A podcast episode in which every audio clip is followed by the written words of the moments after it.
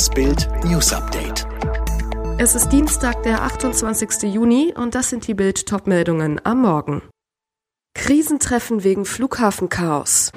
Putins blutiger Gruß an den Gipfel der Mächtigen. DFB-Star Werner verhandelt mit diesem Top-Club. Abgesagte oder verpasste Flüge, verschwundenes Gepäck, Endlosschlangen an Check-in-Schaltern und Sicherheitskontrollen. Für Hunderttausende Deutsche ist der Urlaubsstart eine Katastrophe. Und die Verantwortlichen schieben sich die Schuld gegenseitig zu. Doch Bild kennt und nennt die Schuldigen. Die Flughafenbetreiber, meist sind Länder und Bund beteiligt, haben aus Kostengründen vom Gepäckband bis zum Flughafenbus fast alles an Dienstleister ausgelagert. Die Fluglinien haben am Boden fast alles ausgelagert und nun massenhaft Flüge gestrichen. Folge Kontrollverlust, mieser Service. Die Dienstleistungsfirmen finden kaum noch Billigpersonal. Politiker, die das Problem ignorieren. Beispiel Verkehrsminister Volker Wissing pochte in Bild am Sonntag auf seine Nichtzuständigkeit. Bild erfuhr, für morgen ist ein Krisengipfel der Chefs der größten deutschen Flughäfen, der Bundespolizei und anderer Behörden angesetzt. Ziel, über kurzfristige Möglichkeiten beraten, damit das Chaos nicht noch größer wird.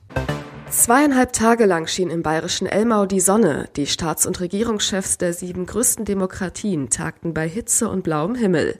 Am Montagnachmittag war damit Schluss. Und das gleich im doppelten Sinn. Ein heftiges Gewitter und eine barbarische Botschaft von Kriegsherrn Wladimir Putin platzen in die Idylle. Im ukrainischen Kremenschuk haben russische Soldaten ein neues Kriegsverbrechen begangen. Raketenangriff auf ein gut besuchtes Einkaufszentrum.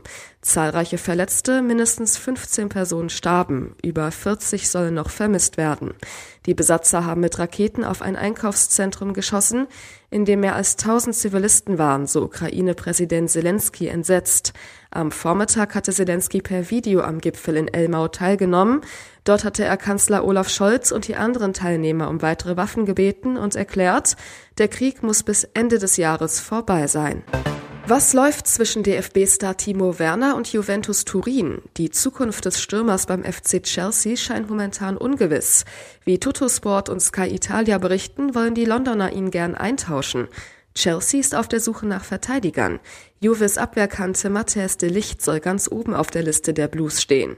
Dem Club von Trainer als Thomas Tuchel schwebe demnach ein Tauschgeschäft vor, plus einem geringen Millionenbetrag. Laut der Berichte soll Werner bereits seine Zustimmung zu einem Juve-Wechsel gegeben haben.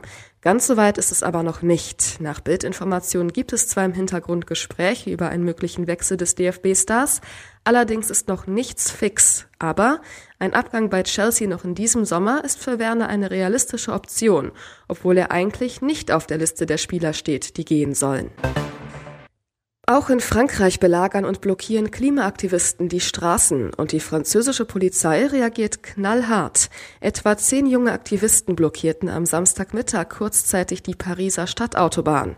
Doch anders als in Deutschland machte die französische Polizei schnell Klarschiff mit Entschlossenheit. Binnen 20 Minuten konnte der Verkehr wieder rollen. Die Aktivisten hatten den Verkehr abgeschnitten und sich auf die Fahrbahn gesetzt. Einige klebten sich die Hände auf die Straße, berichtet die Nachrichtenagentur AFP. Es dauerte nur wenige Minuten, bis Sicherheitskräfte der BRAV eintrafen.